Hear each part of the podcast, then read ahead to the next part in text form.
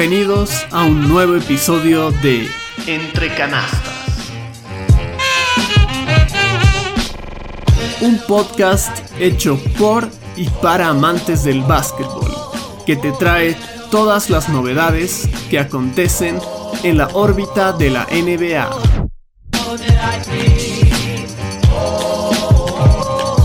Soy Emilio Mendoza y así arrancamos.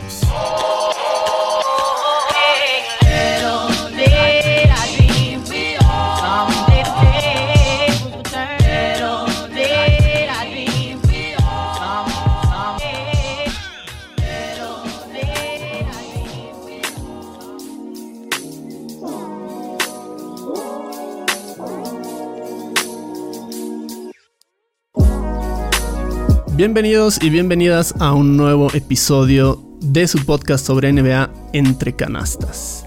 Estamos ya en el sexto episodio y ¿qué nos espera el día de hoy? Para empezar, tenemos una gran sorpresa. Tenemos un invitado el día de hoy. Se trata nada más y nada menos que Juan Pablo Cabrera, Cabro Macabro Deportes. Bienvenido a Entre Canastas. Gracias, gracias querido bro, Emilio. un gusto estar aquí viejo, un gusto, felicidades por el proyecto, realmente es una belleza. Estoy encantado, ya eh, tengo que igualarme, me falta un par de episodios, pero hasta ahora estoy feliz, encantado con el proyecto y un honor estar aquí. Te agradecemos tu, tu presencia igual y vamos a tratar de hacer este episodio un poco más informal, más fluido que los anteriores. Y vamos a adelantarles a la gente lo que vamos a, tener hoy día. En primer lugar, queremos saber la opinión de otras voces. Es por eso que está Juan Pablo invitado el día de hoy. Y vamos a hablar sobre lo que está ocurriendo actualmente en la agencia libre de la NBA. Estamos a nada de comenzar la temporada y hay muchos cambios que han sufrido los equipos, nuevos jugadores, nuevas caras, rookies que han entrado y vamos a desenmarañar todo eso. Finalmente vamos a tener una dinámica de predicciones en las cuales Juan Pablo y yo vamos a compartir quiénes creemos que serán los equipos favoritos contendientes al título, quiénes creemos que ganarán los premios individuales de esta temporada, como el MVP, Rookie del Año, Sexto Hombre del Año, Coach de la temporada y así sucesivamente.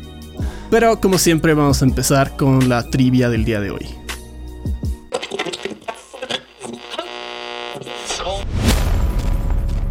NBA. Y la trivia del día de hoy está directamente relacionada a un eh, fichaje, a un cambio de equipo.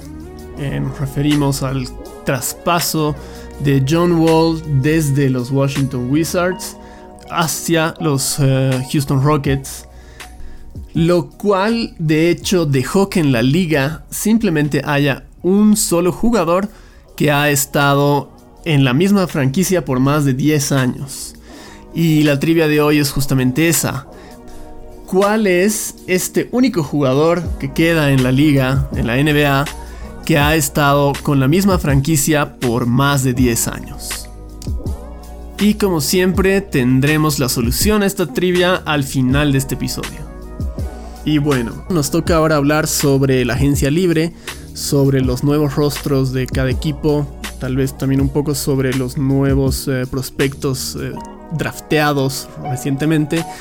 Y tenemos eh, tal vez una agencia libre de las, no de las más interesantes de los últimos años, pero que sin duda sí tiene algunos, algunos jugadores interesantes que han cambiado de equipo, equipos que se han reforzado, otros que definitivamente han perdido mucho en este draft.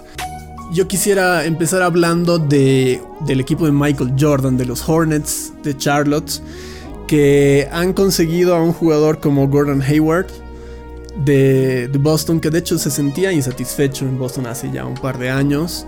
Nunca se sintió cómodo en Boston, o me parece que después de la llegada de, de Utah y la lesión fuerte que tuvo, no volvió a ser el mismo.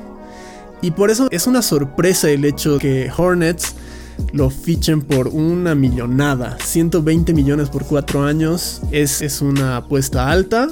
Es bastante alto. Y habrá que ver cómo es lo que están pensando en la gerencia, ¿no? Sí, o sea, a ver, Hayward es, es, muy buen jugador y los pocos partidos que estuvo ausente en los playoffs para los Celtics, bastante ausente, pero creo que jugó un par de partidos al final en esa última serie con Miami, en donde se vio que aporta, aporta, pero de todas maneras es como que, o sea, pueden contar con él siempre, tiene muchos problemas de lesiones. Es bastante, bastante, sí, bastante intermitente su presencia en las canchas. Es, eh, tuvo una lesión en el pie, creo, bastante molestosa. Pero no es que solo tenga una, una sola, digamos, lesión en una parte del cuerpo. Siempre es como que físicamente en general pareciera que, que es bastante incómodo para él. Mm, no sé, no sé qué me parece bastante arriesgado gastar tanta plata en él. Sí, además que hablamos de una franquicia que ha, fichado con el pick número 3 a posiblemente el prospecto más sonado en eh, la Melo Ball, el hermano Alonso. que también es otra apuesta, ¿no? Es otra apuesta ir con un jugador joven ahí la duda es cómo va a funcionar este equipo teniendo a otros dos bases como Devonte Graham que ha tenido una muy buena temporada la anterior y teniendo también a Terry Rozier, Scary Terry, que también viene de los Celtics, de hecho, ¿no? Después de haber tenido unas buenas campañas ahí, pero que nunca supo adoptarse al, estilo de juego de esta franquicia. Supuestamente uno de los favoritos de Jordan, pero... Uno de los favoritos de Jordan que decepcionó. De hecho, mm, también tiene un contrato altísimo. No está demostrando en cancha que vale toda esa millonada de, dinero que se ha pagado por él. Ahora con la Melo. La Melo viene, si no me equivoco, venía jugando en la liga australiana. Entonces, bueno, pues supongo que no hay que cometer el mismo error que se cometió con Luca, que muchos periodistas estadounidenses por un poco falta de conocimiento de lo que es lo que pasa en las ligas europeas no supieron ver que había algo en Luca, ¿no? En el sentido de que como algunos de ellos dijeron bien, eh, dijeron, o sea, ojo que aquí tenemos un chico que no, que no está jugando contra universitarios, está jugando contra adultos, contra profesionales.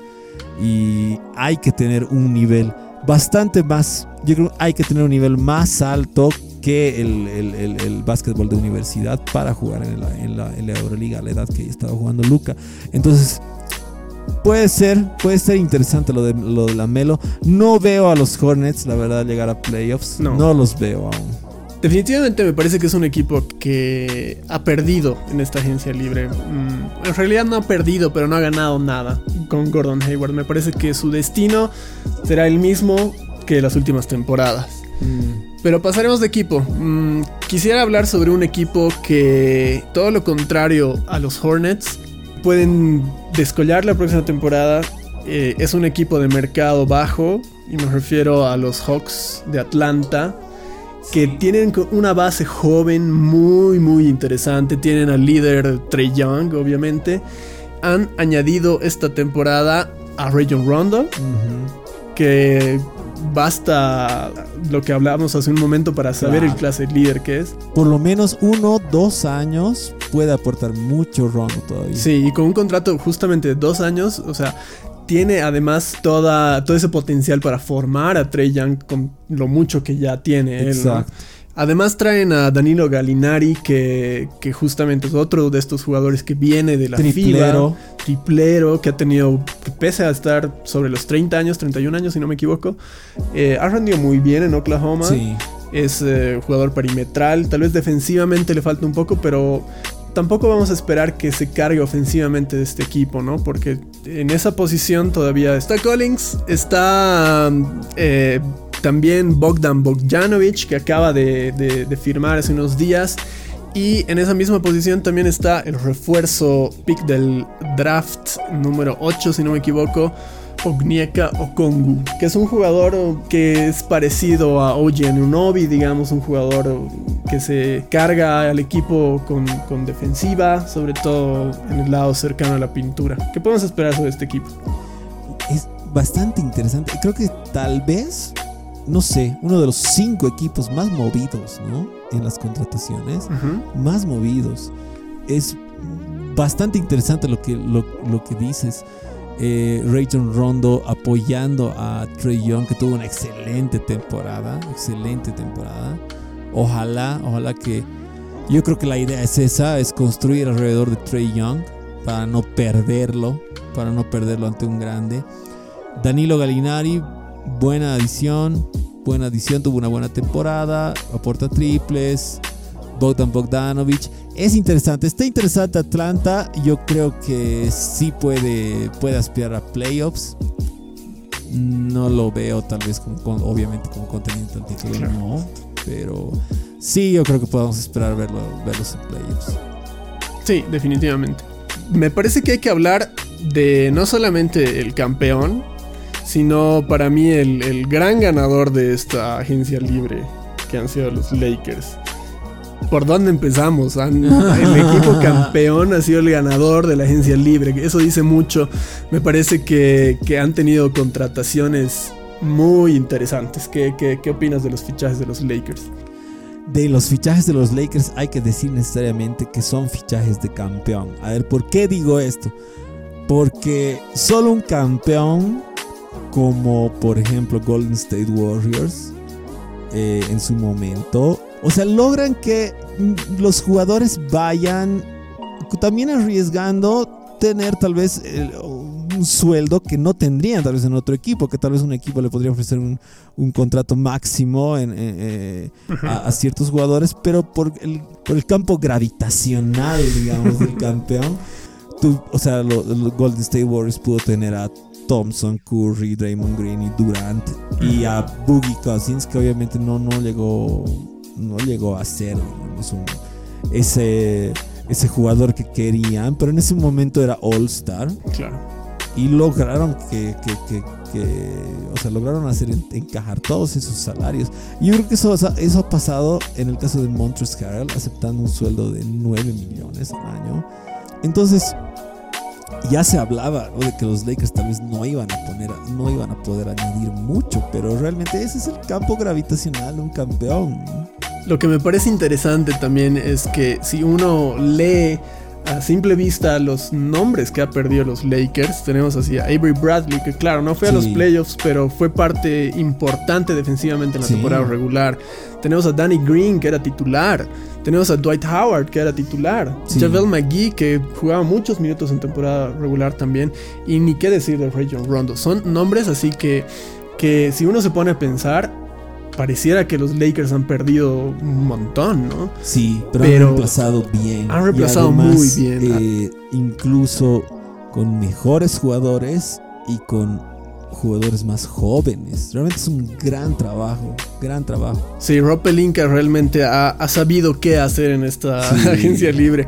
Además, convencer a ese fichaje que mencionabas, ¿no? De Montrezl Harrell, que tal vez ha sido el más sonado, y conseguir a Dennis Schroeder prácticamente por nada, así por un par de picks, eh, es definitivamente algo, y, Danny Green obviamente, es, eh, es algo estupendo. O sea, tienen, tienes al sexto hombre del año y al que debería haber sido elegido sexto hombre del año en claro, Claro. Bueno, vamos a continuar y podemos hablar podemos hablar de Portland. Portland me parece un equipo que también ha ganado mucho. Finalmente llegan el año pasado a los playoffs después de una difícil temporada, también plagada de lesiones, no tenían a Nick Nurkic. Y esta temporada, bueno, o sea, el hombre más sonado de este equipo que se termina yendo es Hassan Whiteside. Y a cambio de eso, traen nada más y nada menos que a Robert Covington, que me parece que es un jugador estupendo defensivamente, tal vez uno de los mejores en la liga, que pese a su estatura, estaba defendiendo en muchos momentos en ese esquema de los Rockets a, pivots incluso y no hacía un mal trabajo. Eh, vuelve en Canter y traen a Derrick Jones Jr., también un jugador muy explosivo que, no tenía muchos minutos en la rotación de, Miami Heat. Pero, eh, ¿qué te queda con este equipo? Tienes una formación inicial muy interesante, ¿no? Sí, o sea, Hassan Whiteside me parece que me daba la impresión de que era un jugador solamente defensivo y que tal vez no te aportaba nada más. Entonces, buen reemplazo en Covington que tal vez les puede aportar en otras fases del juego, no solo defensivamente. En Scanter veamos qué tal no, no tuvo, estuvo ahí en la van banqueando con los Celtics. Vemos que puede dar. No es mal jugador, no es mal jugador. Veamos si puede recuperar su nivel. Pero me, me encanta Dame, me encanta Dame. CJ McCollum igual es un gran jugador. Veamos, ya, ya han llegado a finales de conferencia este equipo. Hay que ver, yo creo que sí, es muy posible que los veamos en playoffs, pero mm, tal vez yo les doy una segunda ronda máximo, creo. Creo que tal vez les puedo tener poca fe, puede ser, pero no sé. Hay, hay, hay algo siempre que, que, que falta por. Sí, me parece que la profundidad siempre ha sido un tema con este equipo. Tienen en la banca, han renovado además a Melo, Carmelo Anthony. Y bueno, en los playoffs pasados, eh, o bueno, más en los partidos de clasificación, tuvo, tuvo buenos partidos Gary Trent Jr., que hay que ponerle una fichita, hay que ponerle un ojo encima, que, puede traer buenas cosas también. Norman este Powell también. Norman Powell también, sí. Otro equipo que ha traído buenos refuerzos es, es Phoenix. Sí, está interesante. Está interesante. Devin Booker hay que ver, espero que continúe en este camino, que ha sido una de las estrellas de la burbuja, a pesar de no haber llegado a playoffs, pero igual todo el mundo se ha quedado con más ganas, con ganas de ver, de seguir viendo a Devin Booker. Y Chris Paul, que es un líder, que es como un entrenador también en la cancha de alguna manera.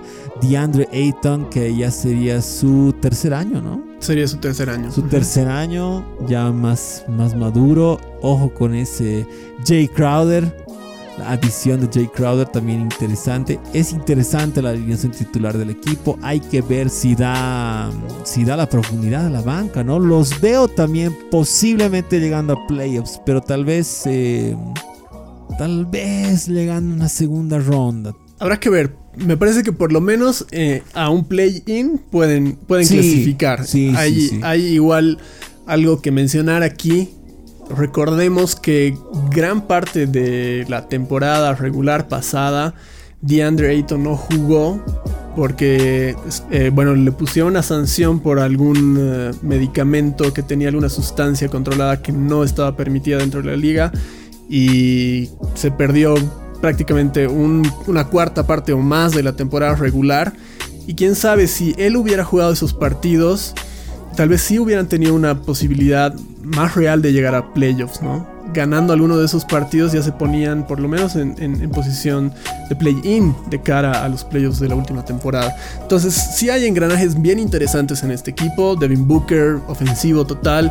De Andre Ayton y Jay Crowder eh, es un backcourt que me parece que puede defensivamente ser muy especial.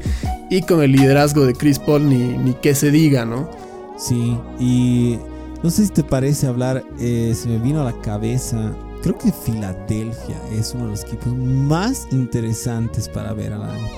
Más interesantes, creo que ha sido sorprendente porque veías el año pasado, bueno, esta última temporada que ha pasado, veías un equipo que de alguna manera hasta, no sé, o sea, lo veías como que, bueno, hasta aquí llegó esta franquicia y este, y este proyecto, pero pareciera que lo han rejuvenecido, le han dado un nuevo aire. Ahora, recién yo me pongo a pensar lo que vimos hace dos temporadas. El lujo que fue tener a Ben Simmons, a Joel Embiid y a Jimmy Butler en el mismo equipo. ¿Y qué hubiera pasado realmente tal vez mm. si no hubieran perdido es, en esa última canasta dramática de Kawhi? Pero a ver, eh, me parece interesante Tal vez le quedan un par de años a Dwight Howard. Me parece pero interesante lo que puede aportar. Seth Curry, siempre importante en los mm. triples. Danny Green, importante en lo defensivo. Que va a ser titular seguramente. Seguramente, sí. O sea, Danny Green tendrá sus altibajos en la parte de triples. Pero es un jugador, es un jugador que sabe moverse en la cancha, es mm. inteligente, es, es experimentado. Eso siempre aporta. Entonces, con el talento de, de Joel y de, y de Ben Simmons, es bien interesante. Y Doc Rivers en la banca, que sinceramente yo no le doy mucho Doc Rivers, no sé, no me convence mucho, pero es interesante, es interesante ver a Filadelfia, definitivamente es un equipo de playoffs, definitivamente.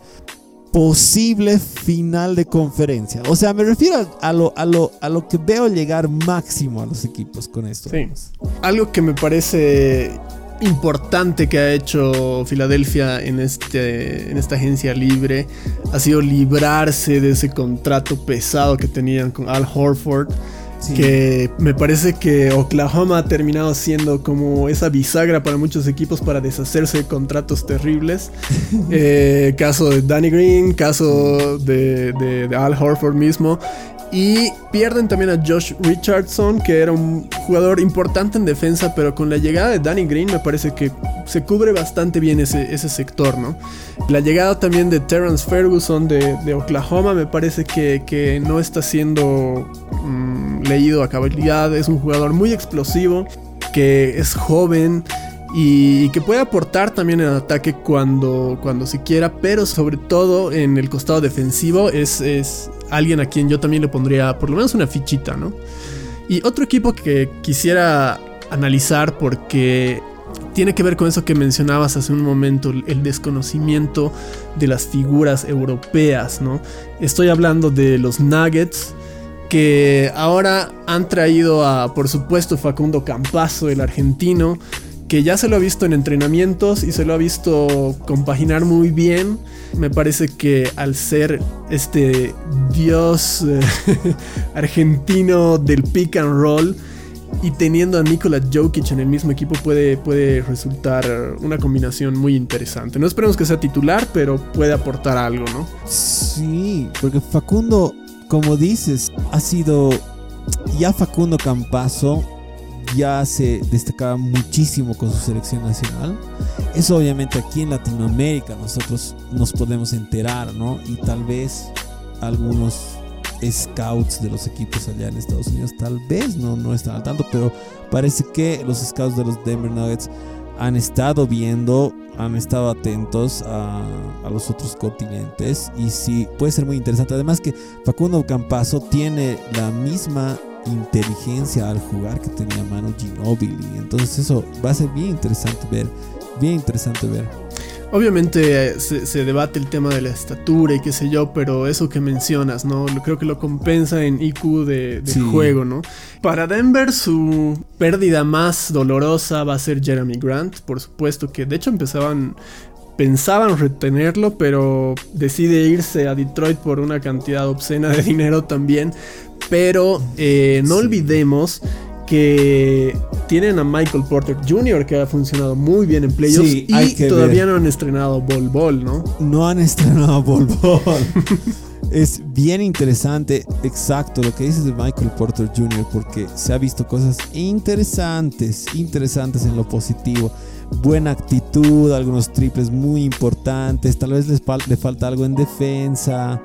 Aunque tuvo algunos destellos, ¿no? De que podrían ser pulidos en la fase defensiva. Pero hay que ver, ojalá mantenga el nivel Michael Porter Jr. Es bien interesante, es joven. Obviamente han habido episodios en los que Mike Malone ha dicho, obviamente es joven, tiene equivocaciones de, de joven, de inmadurez, digamos, ¿no? Pero bueno, eso obviamente es el curso natural de la vida mm. misma, digamos, ¿no? Entonces hay que ver, hay que ver, eh, pero es muy interesante lo de Michael Porter Jr. Entonces, sí, creo que a mí me deja esa interrogante de Denver en el sentido de haber perdido a Jeremy Grant, que estaba en un muy, muy buen nivel. Fue realmente sorprendente lo de Jeremy Grant. Y bueno, se va a un proyecto de los Pistons que la verdad los Pistons han sido blanco de hasta ciertas burlas por sus fichajes este año. sí. Pero hablemos de tu equipo favorito, de Los Ángeles Clippers. Los Clippers. A ver. Digamos que mantienen así su base sólida en Paul George y Kawhi Leonard, ¿no? Pero.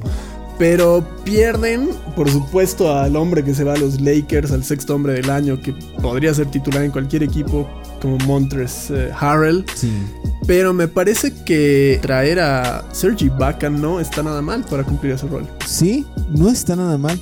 Porque ganas altura, tal vez bueno, no es malo ofensivamente Serge Ibaka, pero creo que Harrell era bastante destacado en eso. Sí. No sé si Ibaka sea mejor que Harrell en ese sentido, atacar el aro, la explosividad, o sea, las capacidades ofensivas. Mm. Si ganas en altura y justamente creo que fue una de las cosas que a los Clippers les costó la serie contra Denver, la falta de, de altura. Sí.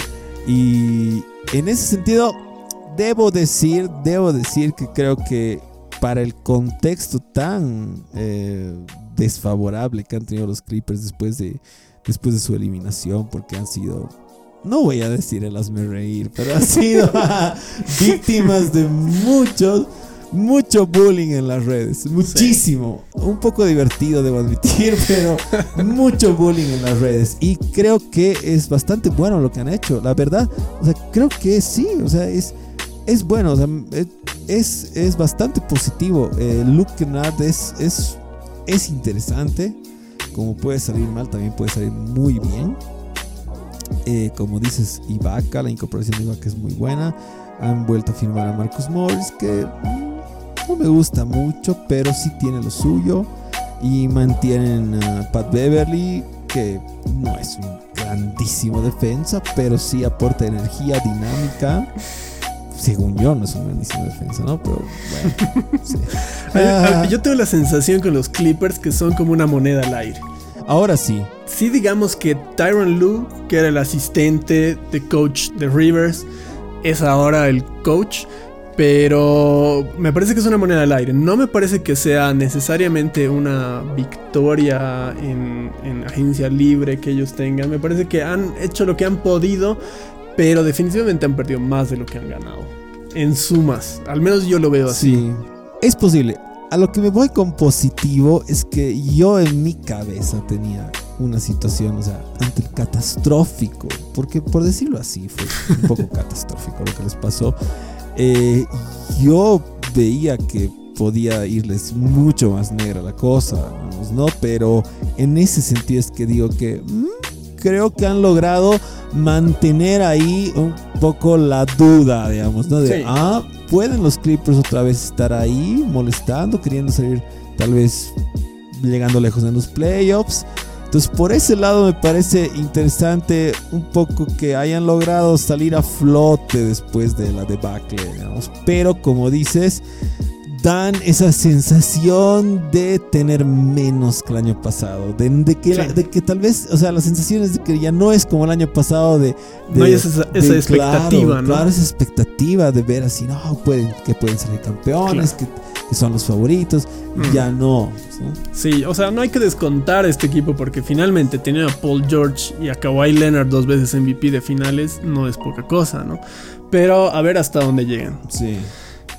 Bueno, el Thunder de Oklahoma, ¿qué se puede decir? Aquí hay así, mucho ¿Qué así. que- dices de tu equipo favorito? Bueno, me parece que el Thunder el año pasado ya empezó con la reconstrucción.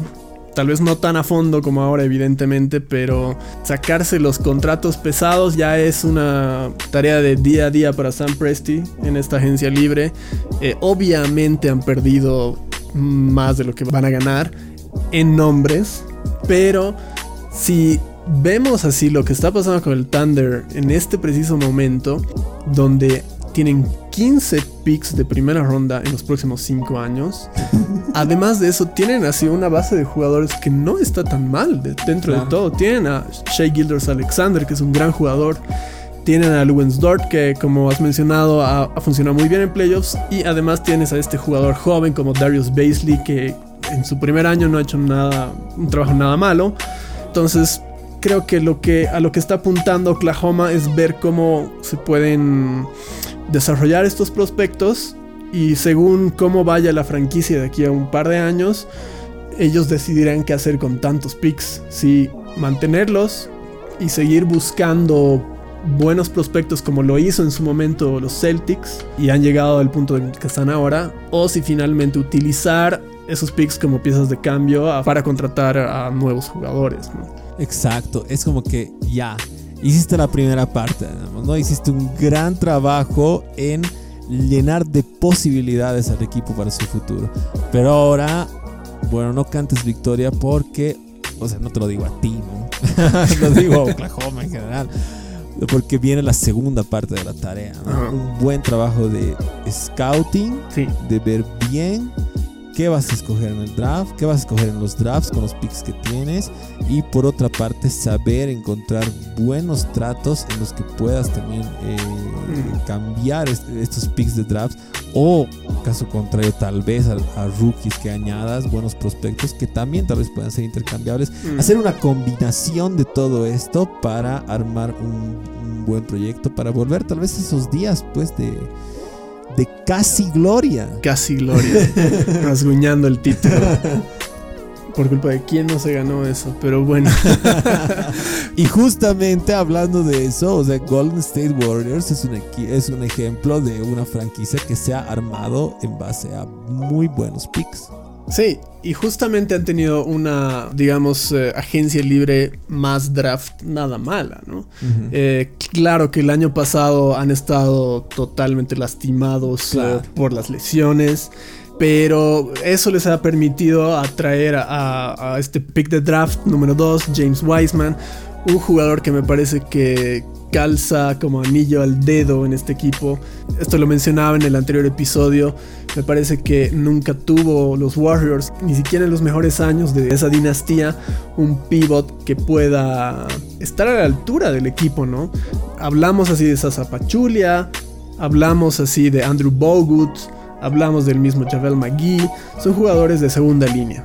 No, ninguno de ellos es una estrella, mientras que James Wiseman me parece que es un jugador con potencial muy alto y que es muy rápido además, que es capaz de aportar a los dos lados de, de la cancha. Así que tiene otros, otros picks interesantes que han hecho, o bueno, en todo caso, traspasos, como el caso de Kelly Oubre, que va a llenar un poco ese, esa lesión tan dolorosa de, de, de Clay Thompson, que seguro hay mucho que decir sobre esa lesión, ¿no? Dolorosísima, yo creo que, ah, según yo, yo suelo ser así un poco, ¿no? Ah, al- no sé si alarmista o absolutista, o un poco tal Mm. vez exagerado a veces. Pero esa lesión hipoteca las chances que tal vez podían haber tenido los Warriors de tal vez haber vuelto a una final de conferencia o una Mm. final de NBA.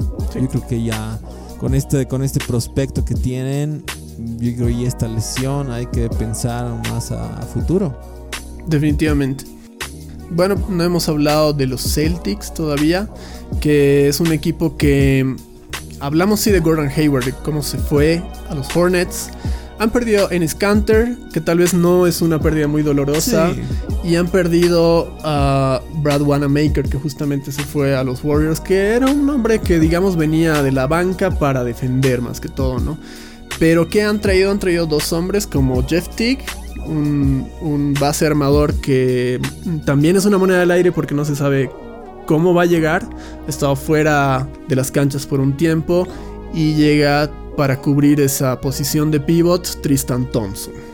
Sí, yo creo que los Celtics en este caso es un trabajo más de llenar eh, o sea, la banca, o sea, fortalecer la banca, porque en el caso de los Celtics yo creo que tienen bien definido quiénes Sí. son sus titulares. Eso, eso lo tienen claro. Eso lo tienen claro, entonces lo que han querido es que ante las rotaciones de los partidos el equipo se pueda mantener más fuerte. Sí. Bueno, no hay mucho más que decir de los Celtics. Tal vez un equipo más del que nos estamos olvidando hablar es el de los New Orleans Pelicans. Son un equipo que no le han hecho tan mal en agencia libre. Han traído sobre todo a dos hombres eh, importantes. A Steven Adams del Thunder y a Eric Bledsoe que llega de los Bucks. Hay que hablar así de lo robusto que va a ser este equipo. Yo no quisiera ser ningún jugador que penetra canasta y tener que chocar con Zion Williamson ni Steven Adams, ¿no? Sí, sí, sí, es interesante. Aunque ha perdido a Drew Holiday. Dolorosa pérdida. Drew Holiday. Sí. Y sí, sí, interesante. O sea, otro contendiente para playoffs, digamos, ¿no? Otro contendiente para playoffs. Interesante ver a Zion. Es uno de los jugadores que más expectativa está generando. O sea, ya había expectativa en esta temporada, pero pasó la mayor parte del tiempo lesionado. Pero dio muy buenas señales, muy buenas señales en los pocos partidos que jugó. Tienes un Brandon Ingram, eh, mejor eh, jugador. El jugador ¿no? que más, eh, más Que más mejoró. Y muy notorio realmente. Ah, ah, eh, sí me, me queda la espina de que tal vez los Lakers podían haberse quedado con Brandon Ingram y podían haber dejado a Kuzma en los Pelicans y serían invencibles, completamente invencibles. Tripit confirmado. Pero bueno, esperemos que Kuzma mejore un poco, ¿no? Y en otros equipos, bueno, a ver, es bien interesante lo que pueda pasar con Kyrie Irving y, y Eh, pero es un signo de interrogación. Porque salir de una, salir de una rotura de, de, tendón de Aquiles es difícil. Hay que ver, hay que ver cómo está, cómo está KD. Kyrie también es propensa a las lesiones. Entonces, por mucho que haya descansado, tranquilamente, o sea, si, si tiene esos problemas, tranquilamente esos problemas pueden volver a surgir. Esos problemas físicos pueden a surgir en la temporada. Entonces es un signo de interrogación los Brooklyn Nets, pero definitivamente, definitivamente yo los pongo en playoffs. Eh, los Bucks creo que han reemplazado, eh, han llenado algunos huecos. Bastante interesante la contratación de Drew Holiday. Obviamente los Bucks, yo creo que van a, yo creo que van a terminar en el primer lugar en el este. La cosa es saber hasta dónde llegan esta vez. Esta vez Me parece que también se vio un poco fracasado el intento de traer a Bogdan Bogdanovich y eso les eh, costó un poco. La inversión más grande que tiene que hacer este año el equipo de los Bucks es tratar de retener a Giannis Antetokounmpo, que pasada la temporada que viene será gente libre. Entonces, si quieren todavía tener chances de retener a un superestrella como lo es el griego, tienes que armar un equipo alrededor de él. No se logró en esta agencia libre, pero será una tarea pendiente para cómo lo, lo terminan resolviendo al año, ¿no? Y definitivamente también hay que ver qué hace Miami, ¿no? Porque mantienen, mantienen el mismo núcleo que tuvo esta gran, gran temporada. Y aparte, añades a Avery Bradley, bastante interesante eso en defensa no es malo para, no es mal triplero, Avery no es mal tripelo para nada. Hay que ver cómo mejoran, cómo mejoran Tyler Hero y Duncan Robinson, mm. cómo evolucionan. Creo que por otro lado hay alguna posibilidad de que tal vez Dragic no esté al mismo nivel, pero yo creo que sí, yo creo que un año más puede, puede estar en ese mismo alto nivel. Bama de Bayo yo creo que va a seguir mm. creciendo. Y Jimmy es, Jimmy. Entonces, muy interesante lo de Miami. Definitivamente es posible repetir final para Miami. Sí, tendrá que trabajar muy bien las rotaciones, ¿no? Ahora con la pérdida de Jay Crowder, que va a ser la que más les duela. Sin embargo, claro, como mencionas, traes a Avery Bradley, que es defensivamente un, líder.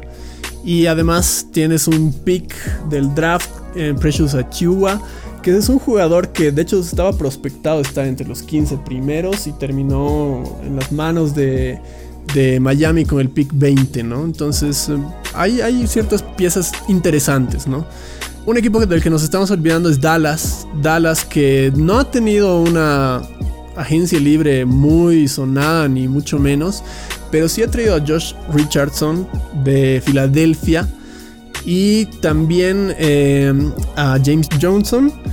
Pero mm, hay que hablar también sobre el estilo de juego que tiene este equipo, que no es tan, digamos, eh, norteamericano, si se quiere. Tienes a Luca, tienes a Porzingis, tienes a Maxi Cleaver, que es alemán. Son jugadores que van a ser titulares y tienen... Eh, digamos, es una mentalidad un poco distinta a cómo espaciar la cancha, a cómo utilizar también el pick and roll, para lo cual es eh, un maestro Luca y también para generar su propio tiro. Y lo que va a terminar definiendo si esta temporada para Dallas será exitosa es la salud de Porzingis, ¿no? Que también se ha visto eso en playoffs.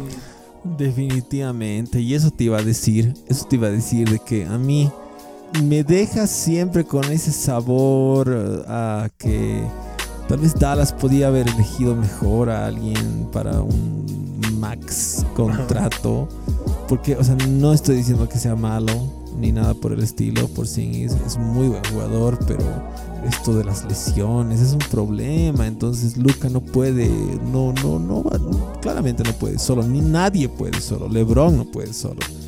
AD no podría solo tampoco. Entonces, si Porzingis está en buena salud, como dices, de ahí depende la, la, temporada que tranquilamente, tranquilamente Dallas, o sea, con todo eso, o sea, con las aguas a su favor, por así decirlo, es un equipo que puede tranquilamente llegar a ser eh, terminar de tercero o segundo. Sí, totalmente de acuerdo.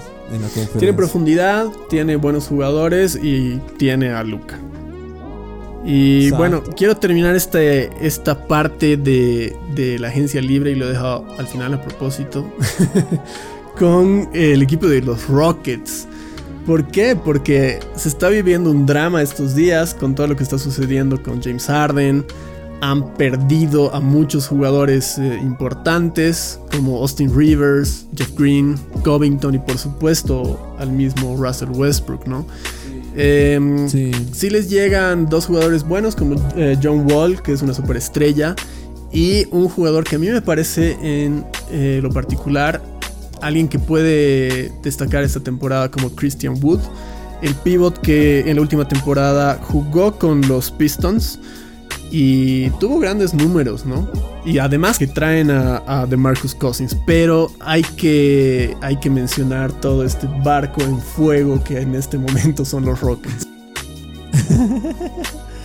sí, porque difícil, difícil tal vez volver a ver a ese equipo que estuvo a punto de ganar a Golden State Warriors en esa serie de final de conferencia. Yo creo que bastante difícil, bastante difícil que se pueda dar de Marcus Cousins, o sea, tienes a un jugador que son dos temporadas ya, que prácticamente no se hace sentir, no se hace sentir en, la campaña por las lesiones. Eh, John Wall sí, es, eh, es que igual viene de lesión. Sí, que igual viene de lesión y aparte es un jugador que, que le ha dolido mucho, por ejemplo, a Bradley Beal perderlo. O sea, a los Wizards les ha dolido perderlo. Entonces es una buena adición. Pero no, no me suenan mucho los Rockets, no me suenan mucho. Es posible que lleguen a playoffs, tienen, tienen con qué, pero no me suenan mucho. Dependerá mucho también en qué termina desencadenando todo este drama, esta novela con James Harden.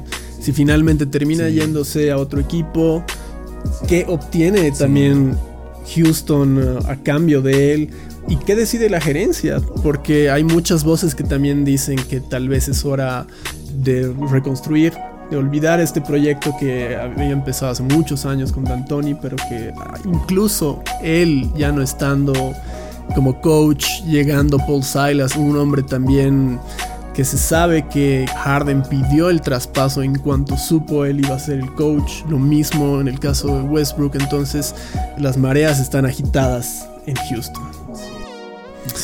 Bueno, para terminar el episodio vamos a ir con, el tema de las predicciones y espero estas predicciones las podamos eh, revisar a final de temporada regular. Tiene que ser, como debe ser. Y podamos ver eh, qué, qué, tan alejados, qué tan errados estuvimos en cuanto a, a lo que pensábamos que iba a suceder. Seguramente, seguramente va a haber un par que van a ser bastante errados, pero no van a faltar también los grandes aciertos, así que bien, interesante. Entonces la primera, la primera pregunta que te quiero hacer de las predicciones es eh, ¿cuál crees que sea el equipo revelación de la liga? Uf, el equipo revelación de la liga. ¿Quieres que te diga el mío primero? sí, ya. Sí, sí, quiero Mi equipo revelación de este año son los Atlanta Hawks. Que me parece que es un equipo. Ya, riesgoso. Obviamente estuvo en el fondo, digamos, de la tabla de posiciones del este. Se entiende que es la conferencia más débil pero con todas las contrataciones que han hecho este año, teniendo Clint Capella eh, como pivot, teniendo a Trey Young ahí con, con, Rondo para ayudarle, teniendo Collins, teniendo a Hunter, teniendo a Reddish. Me parece que es un equipo joven, pero que puede dar luces de, de playoffs. Me animo a decir que es un equipo que va a estar por lo menos entre el primer y sexto lugar del este. Yo me quedaría con Phoenix, en verdad, por el hecho de que creo que Devin Booker pinta para grandes cosas. Chris Paul lo que hizo con Oklahoma creo que lo puede repetir en otro equipo tranquilamente. Y DeAndre Ayton también hacen un, un trío bastante interesante. Entonces, yo creo que aquí de lo que estamos hablando es que estamos hablando de un equipo que tal vez no va a ser el campeón, tal vez no va a llegar a final de conferencia, pero estamos hablando de equipos que tal vez van a llegar a playoffs y van a ser complicados, digamos, ¿no? Phoenix entonces. Phoenix entonces. Mi segunda predicción tiene que ver con cuál es el equipo de excepción de la próxima temporada y en realidad puse a dos equipos, Epa. pero puse a los Rockets y puse a los Pelicans. A los Rockets creo que acabamos de hablar de eso. Es un barco quemado en este momento. Sobre todo si se va a Harden. Me parece que es un equipo semi en, en- en reconstrucción. Ya no está el mentor que estaba tantos años como lo fue D'Antoni, la pérdida de Westbrook, la pérdida eh, de Covington, el no saber cómo va a llegar de salud John Wall ni de Marcus Cousins puede generar así un- una gran decepción en la gente de, de- Houston. Así que me voy a quedar con los Rockets para mi equipo de decepción. Con los Rockets. Mm. Decepción, pero los Rockets tampoco es que esperamos mucho, pero de ellos. O sea, yo digo decepción, ni siquiera llegan a playoffs. Esa sería mi, mi predicción.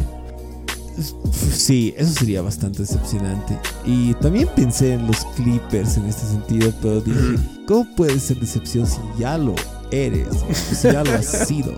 ¿Cómo puedes volver a hacerlo? ¿no? ¿Qué sería decepción, pero para, para el equipo de los Clippers? Tu elección de Pelicans es bastante interesante. Es posible que la comparta, pero para el espíritu de la competencia de las predicciones, yo voy a hacer una bastante A alocada. ver. Uh, aunque me duele un poco, me duele un poco. Creo que voy a. Creo que voy a decir que Dallas va a ser una decepción este año. ¿Por qué? No porque no vayan a llegar a playoffs, sino que pienso que, por mucho que yo tengo tremenda fe a Luquita, creo que van a. En playoffs, tal vez no, no, no superen la primera ronda, según yo. O sea, pienso que es una posibilidad y estoy como que apostando. Y no es algo que quiero Claro. que pase. pero estoy así poniendo una fichita sorpresa. Y puede ser, ¿no? Me parece que el tema de profundidad de equipo va a ser ahí un- algo clave. Bueno, la siguiente predicción tiene que ver con el campeón de la conferencia del Este. Y aquí yo puse a los Boston Celtics. Puse a los Celtics. Epa. Tal vez es así un tanto arriesgado, pero Tanto sí, un tanto optimista, pero posible. le voy a confiar en, en la estrategia de Brad Stevens. Me parece que es un gran coach. Como mencionábamos hace, hace, hace unos minutos, los Celtics son un proyecto que no es nuevo, que está tratando de cimentarse. Vienen varios años eh, estando allá arriba. Y me parece que este año van a, van a conseguir llegar a la final. Epa, bastante, wow. o sea, no solo, no solo ganar su conferencia, sino llegar a la final. Les pones fichita para llegar a la final. Wow, bastante. Sería lindo, sería lindo ver un Lakers Celtics en la final. Pero yo creo que por las características de la temporada regular, yo creo que es el ambiente de Giannis. Entonces yo creo que los Bucks serán primeros. Habrá que ver, porque hay muchos ficha- ver. fichajes ahí que se han movido, pero, pero está, está interesante. La siguiente predicción, Oye, y ojo que no hemos mencionado a Miami. y no hemos mencionado puede Miami. ser, puede ser. Pero le pongo fichita a los Bucks otra vez. Eh, campeón del oeste. ¿Hace falta que te pregunte? No, no hace falta. no hace falta. Es bastante obvio. es bastante obvio. Y de hecho coincidimos. Me parece que, que los Lakers eh, no van a tener... eh, Sí, no van a tener problema en superar el récord de 73-9 de los Warriors. no, mentira. Creo que ni siquiera va a ser posible. no, no, no, pero sí, yo creo que eh, van a... Es posible que superen los... Yo creo que van a superar las 55 victorias. Quién sabe, tal vez las 60, puede ser. Pero sí, de hecho, de hecho, salen primeros. equipo favorito al título. Lakers también. Creo que coincidimos en, este, en, en- en esto también. Se han armado tan bien, con tantos fichajes, eh, tal vez hasta inesperados. ¿no? No, no se pensaba que Harrell termine fichando por tan poco dinero, ni, ni que Dennis Schroeder acabe yéndose a un equipo tan grande como los Lakers. Así que me parece que son contendientes, definitivamente. anillo, Harry. Quieren anillos. Por eso también te decía que Frank Vogel, por mucho de que tal vez, tal vez podía haber estado en la conversación en, en la anterior temporada para mejor coach, pero eh, ahí es donde yo decía que por mucho de que salgan campeones el- esta temporada, no le darían el premio de coach por el equipo que tiene. Demasiado o sea, lo que talento. van a- claro, demasiado talento, entonces no se le va tal vez dar el mérito que tal vez él pueda tener también o sea, en la forma de jugar del equipo. Entonces pierden, o sea, no logran el campeonato, automáticamente sería una decepción, no, ni que hablar de decepción del coach. Ganan, le van a dar todo el mérito a los jugadores, ¿no? Entonces, bueno. Sí. La próxima predicción es el MVP de la temporada regular. Epa. Y aquí yo voy, a, yo voy a hacer algo que tal vez no esperas escuchar, pero tampoco es tan alocado. Y he puesto a Luka Doncic. He pensado en él, he pensado en él, he pensado en él, pero he pensado que sería contradictorio decir que va a ser MVP, porque, o sea, contradictorio para mí decir que los que, que Dallas va a ser la decepción y decir que Luca va a ser MVP, estoy con dos ideas contrarias, ¿no? Entonces, porque, a ver, para que Luca sea MVP, yo creo que Dallas tiene que terminar la temporada regular en, en el segundo lugar o tercero, yo creo, mínimamente. Mi lógica parte desde, desde el hecho de que finalmente Luka todavía es esa persona, ese jugador al cual el equipo de los Mavericks van a buscar siempre. Sí. Es el líder indiscutible y me parece que si es que tuviera algún tipo de lesión por Singis, ese equipo de Dallas va a terminar como ese equipo de Thunder de Oklahoma cuando Russell Westbrook se llevó el MVP promediando un triple doble, es decir, él hacía absolutamente todo. Entonces mi lógica va un poco por ahí. Esperemos que no haya esa lesión de Porzingis, pero yo pongo a Luca como mi MVP. ¿Cuál es el tuyo? Sí, es una buena lógica la que estás utilizando. Es, es- estaba mucho en mi mente, pero quería arriesgar un poco, darle sabor a la dece- al equipo de decepción. Pero yo me voy a quedar con AD. Bold. Sí, interesante, un poco interesante. ¿Por qué? Porque yo creo que LeBron, que podría ser un, era un candidato en mi mente, yo creo que se va a dar un poco más de espacio en la temporada regular. No va a tratar de, de romperla toda.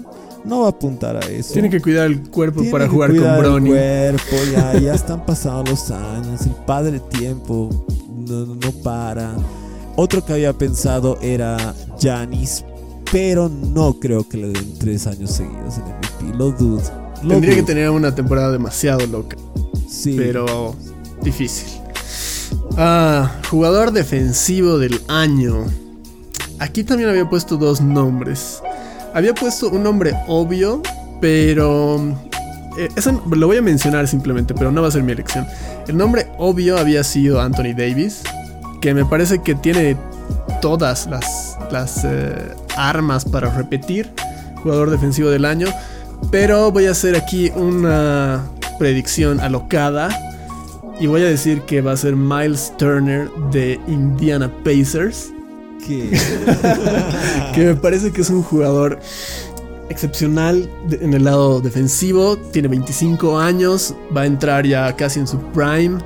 No hay ningún hombre demasiado defensivo en este equipo de los Pacers. Eterno equipo de media tabla.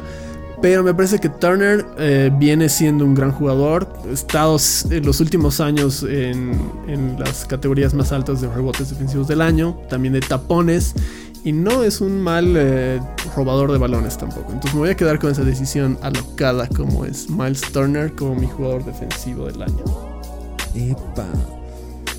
Yo podría tal vez escoger a AD otra vez, pero me parece demasiado, demasiado, demasiado pensar en que le den los dos premios, como ha ocurrido con Janis. Bastante loco, pero yo a ver, voy a escoger a Marcus Smart. Me Mm. agrada, me agrada mucho. Tal vez no tiene la altura suficiente para que lo, lo tomen tan en cuenta, ¿no? O sea, yo creo que puede tener las estadísticas, pero tal vez el físico y la altura no, no le vayan a su favor. Pero a ver, veamos.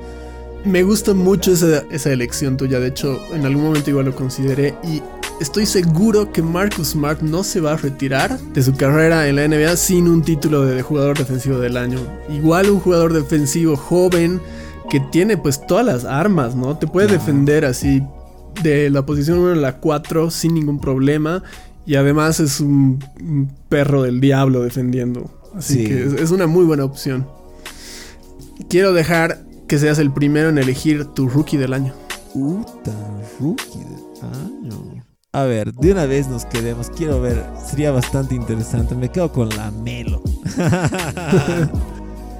Hay que ver qué hace la Melo. Es bastante sonado el proyecto. Eh, me quedo con la Melo. Sí, de hecho era una de mis opciones, pero eh, he decidido hacer otra, otra locura aquí.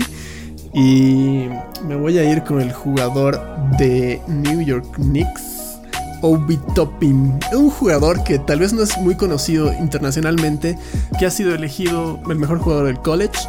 Es un ala pivot que tiene, digamos, eh, un cuerpo similar al que tenía Mari Stoudemire. Y lo he elegido sobre todo por el hecho de que me parece que va a haber muchos minutos en una franquicia que estaba desesperada por buscar a un jugador en esta posición, que no tiene otro jugador que cumpla esas características más allá de Ty Gibson que está en el ocaso de su carrera. Entonces me parece que Obi Toppin va a tener muchos minutos y va a aportar mucho también a este equipo de los Knicks. Y ahora una cosa, pero que se me queda un poco la duda es ¿qué, qué va a hacer la NBA? Ya lo ha hecho una vez. Va a considerar a, a, a- a Zion y a... ¿Cómo se llama? Se me ha ido el nombre de este jugador de, de los Knicks que es de la misma, es de, la misma generación de Zion. Y- RJ Barrett. Sí. Sí, tal vez por ahí se le ocurre a la NBA que, tomarlos como novatos. Mm. No, el único caso que está siendo considerado así es el caso de Bol Bol. Que si bien ha jugado en los partidos, eh, los últimos ocho partidos, Ajá. ha jugado unos, unos cuantos partidos ahí, unos cuantos minutos, pero él es, eh, sería la excepción que entraría en esa lista de, de posibles rookies, ¿no? Otra elección interesante, Bol Bol, pero me quedo con la Melo. Sí. Em, Y hablar, un paréntesis, hablar de que, bueno, Lavar lo logró. lo logró. Sus tres hijos en la NBA. Liangelo. Liangelo, que además eh, ya tiene 22 años, llega a un equipo de, de los Pistons que yo no sé cuál es el proyecto de esa Sí, franquicia, es ni cómo va a entrar en todo eso Liangelo. Pero bueno, decisiones, decisiones. La novena predicción va a ser el sexto hombre del año. Y aquí sí. Aquí sí da mucho de qué hablar porque no sabemos muy bien todavía cuáles van a ser las alineaciones titulares. Claro. Y tengo, de hecho, tres nombres por ahí barajando. Pero creo que me voy a quedar con la obvia. Y es Dennis Schroeder. Epa. Me parece que se lo merecía el año pasado. Eh, no voy a decir que Montrezl Harrell no se lo merecía, pero estaban así uña a uña.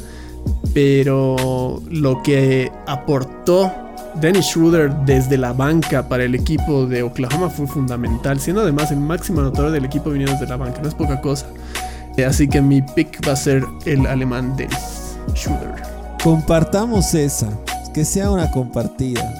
Que sea a ver un, uno de esos que jugadores que vamos a seguir los dos con ganas de que le vaya bien.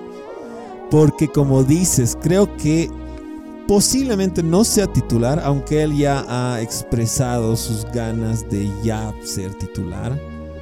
Pero creo que además por el tipo de, entrenador que tienen los Lakers, que ya se ha mostrado en los playoffs, es muy posible que lo utilice en, la rotación, pero le van a dar un rol bastante importante, bastante importante. Va a poder tirar harto, va a poder llevar la pelota, armar, darle un poco de descanso a LeBron en ese sentido.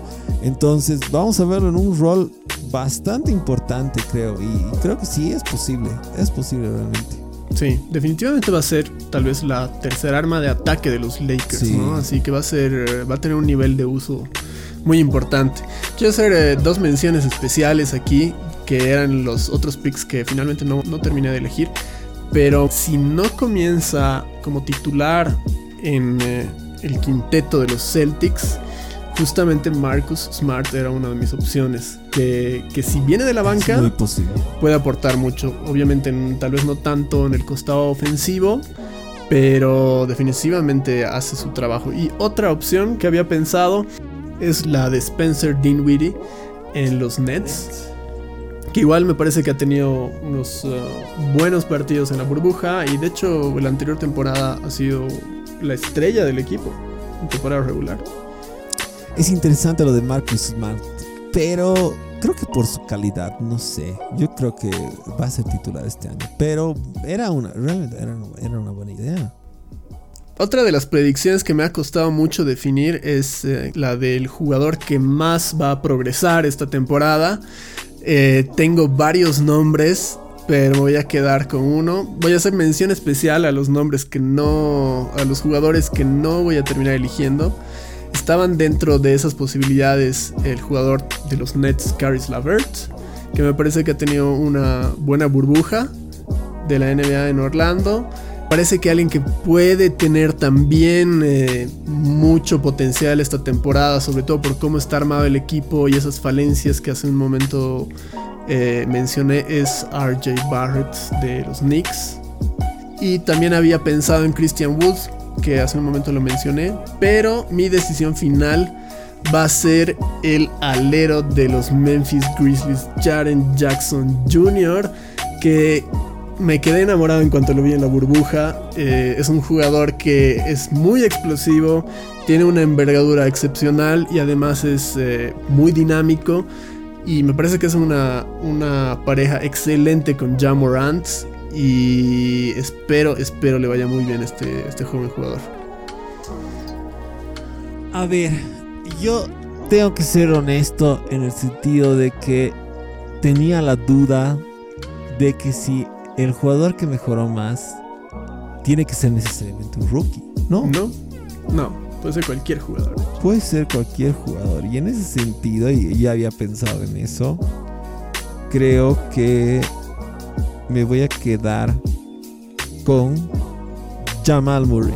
Eh, mm. Un poco raro, ¿por qué? Porque ya lo hemos visto, estar en un nivel fantástico en playoffs, pero no mostró ese nivel estratosférico en la, en la temporada regular, o menos no tan así explosivo y creo que ya lo vamos a ver en un papel ya mucho más protagonista ya, en, ya desde el comienzo de la temporada.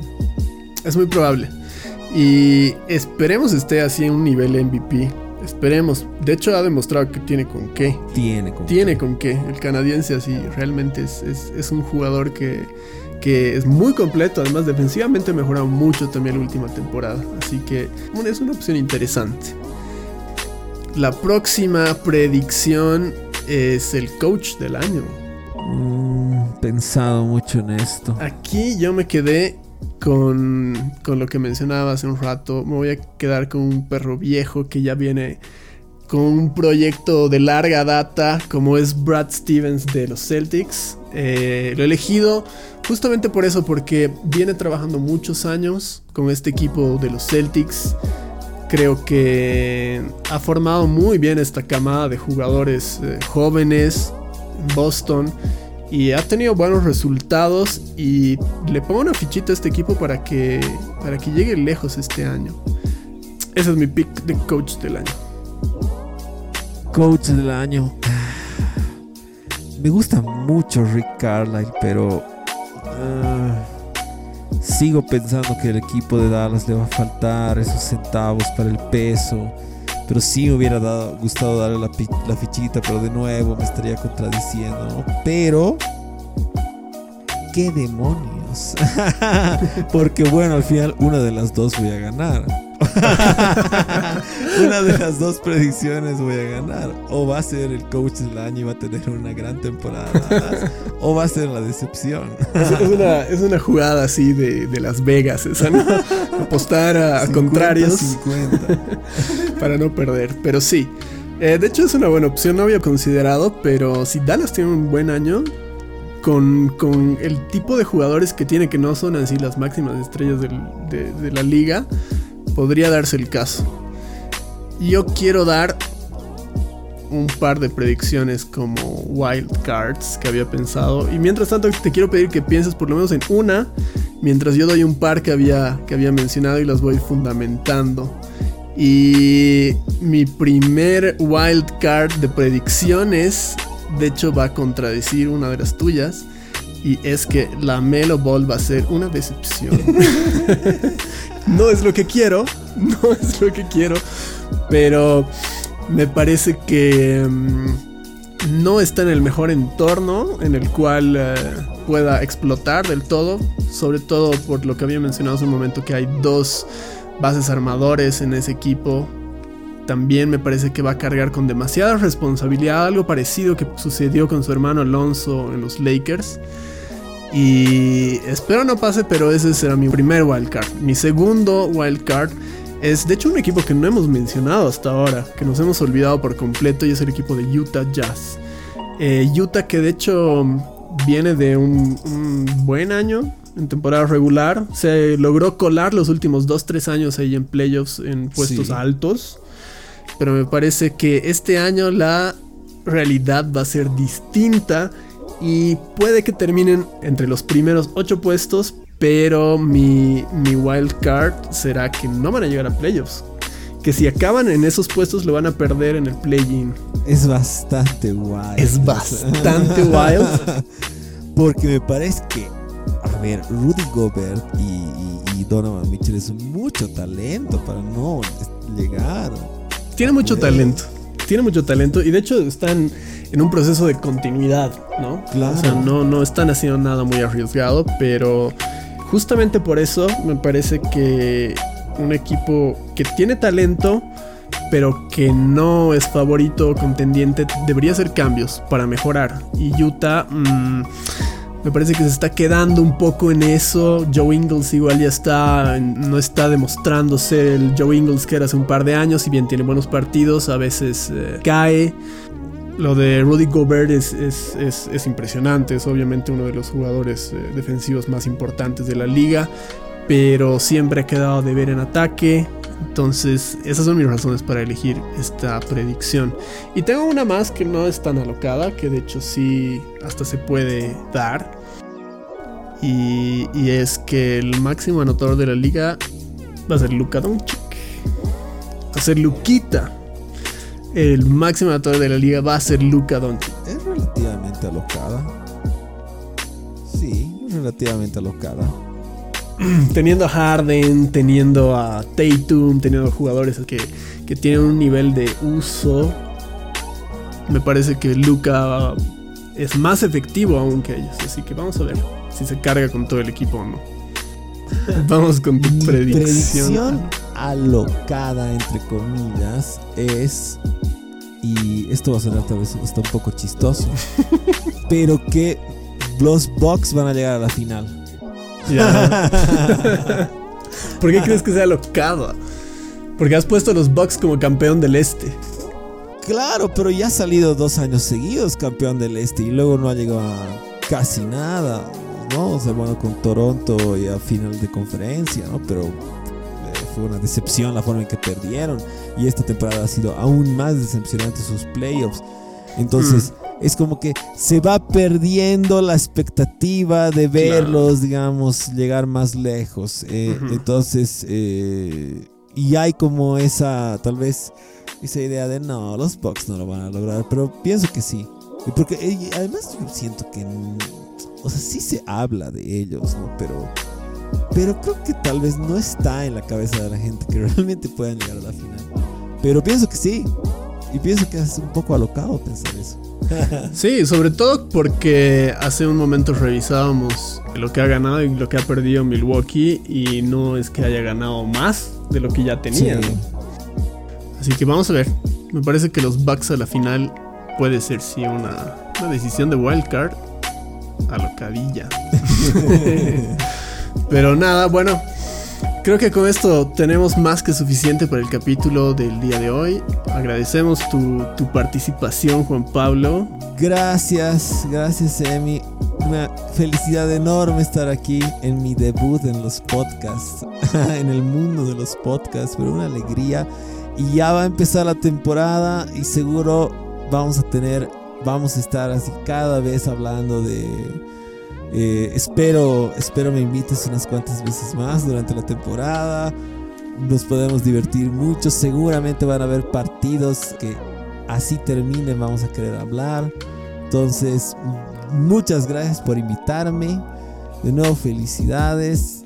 Seguí adelante. Esto es lo que, lo que nos gusta hablar de deportes, básquet, fútbol. Ya a ver, ojalá podamos hablar de fútbol en otro espacio que también nos gusta mucho. Y, y muchas gracias, viejo. Te agradezco así de corazón.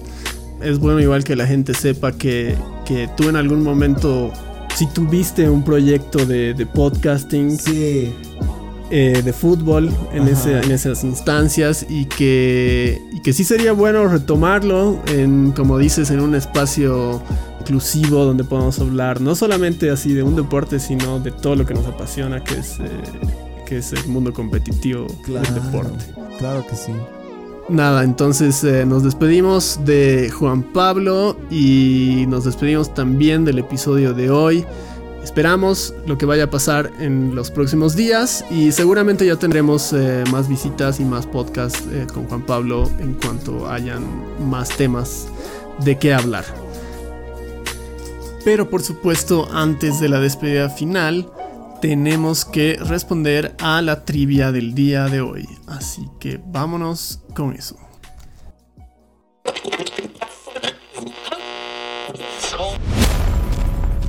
Trivia NBA. Y nuestra trivia del episodio número 6 de hoy día tenía que ver con aquel jugador, el único activo en la liga, que milita más de 10 años en la misma franquicia. Hasta el año pasado quedaban dos. Habíamos mencionado el traspaso de John Wall desde los Wizards hacia los Rockets, lo cual terminaba esa racha para él. Entonces el único jugador que está 10 o más años en la misma franquicia es Stephen Curry, el jugador de los Warriors que ha sido drafteado por este mismo equipo el 2009. Es el único jugador en la liga que tiene este récord en su haber. Esperemos hayan respondido a la trivia del día de hoy correctamente. Y ahora sí, nos despedimos de Entre Canastas y será con nosotros hasta un nuevo episodio de debate de la NBA.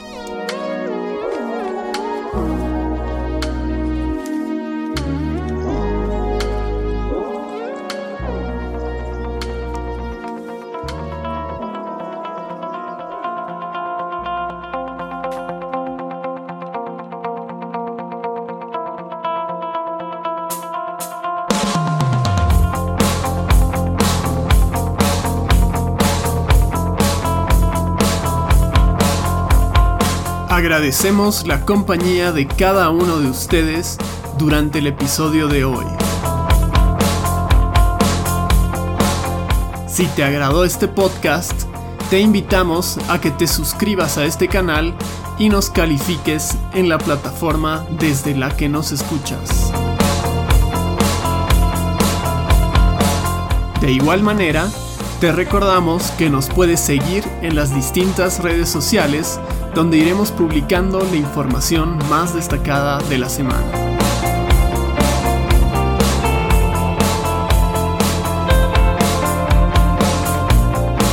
Será hasta un próximo encuentro entre canastas.